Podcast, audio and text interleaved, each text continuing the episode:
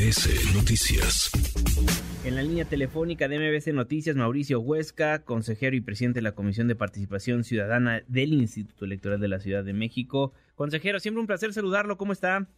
Mi querido Juan Manuel, muy bien, muchas gracias por la llamada. Estoy muy atento aquí de lo que el reportaje del compañero que llevando a cabo por, por las firmas de apoyo de Xochimilco y a tus órdenes. A ver, es la primera vez en la Ciudad de México que esto sucede, ¿no?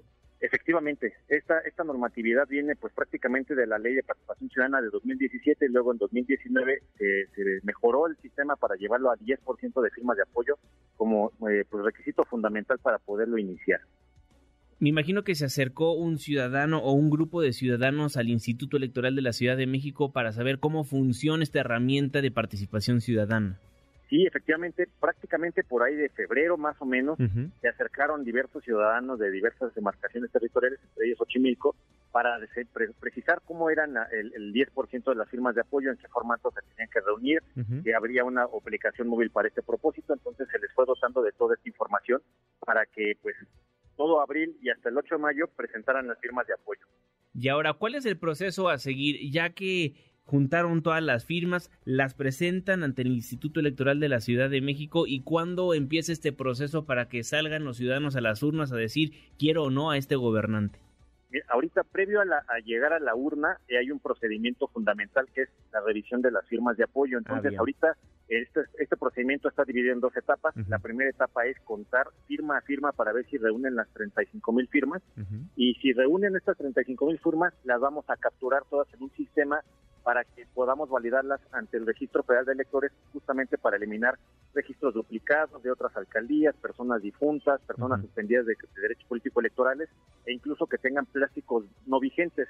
Eh, una vez hecho esto, pues ya le diremos al comité promotor que presentó las firmas, este, pues eh, si tiene alguna algún derecho de defensa respecto de esto si, si con ello subsana, pues entonces sí ya eh, prácticamente pues abrimos un, abrimos un procedimiento, un proceso para que puedan difundir la figura de la revocatoria de mandato.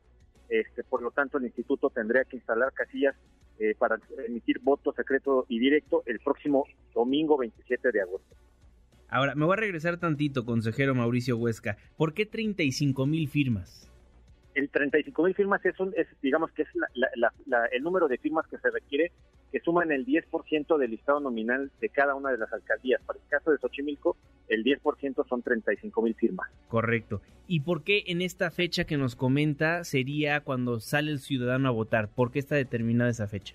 Eso es, es muy importante, Juan, más comentarle al auditorio que la revocatoria de mandato para, como cualquier otro mecanismo de participación ciudadana, tenemos un impedimento legal para llevar algún procedimiento de participación ciudadana una vez de que inicie el proceso electoral. Mm. como en septiembre iniciamos formalmente elecciones generales en México, pues tenía que ser el domingo previo a que inicie este proceso. Correcto. Entonces, ¿y de ahí qué es lo que sucede? Salen los ciudadanos y determinan que se quede en el puesto o que se vaya en el puesto. ¿Cuánto tiempo tendría para abandonar el puesto si es que eso determina la ciudadanía?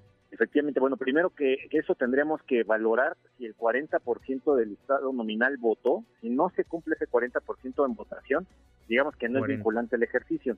y, una vez de que sea vinculante con el 40%, habría que analizar si el 50% más uno de las personas que votaron desean que se revoque el mandato. Si fuera así, nosotros informamos de inmediato a, pues al gobierno, digo al, Congreso de la Ciudad de México y a la alcaldía para que inicien los procedimientos eh, correspondientes ya estrictamente administrativos. Entonces tiene que salir el 40% de la lista nominal de Xochimilco a participar en esta revocación de mandato para que sea válida y de ahí que el 50%, bueno, el 51% vote porque se vaya este alcalde de la demarcación.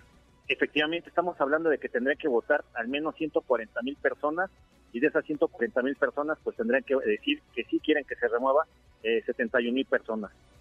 Correcto. Bueno, pese a todo, es una buena, buena noticia para la democracia mexicana ver que el ciudadano se está preocupando por la participación ciudadana, ¿no? Valga la redundancia. Efectivamente, pues es la, esa es la idea que tengamos este, mecanismos de control eh, que no solamente dependan de, los entes públicos, sino que también la ciudadanía, a través de la democracia participativa, pues pueda tomar decisiones de lo que quiere que pase en esta ciudad. Bien, pues ya quedó muy claro. Mauricio Huesca, consejero, muchísimas gracias. Siempre un placer. Gracias, querido Juan Manuel, un fuerte abrazo y un saludo a todo tu auditorio. Muchísimas gracias. Redes sociales para que siga en contacto: Twitter, Facebook y TikTok. M. López San Martín.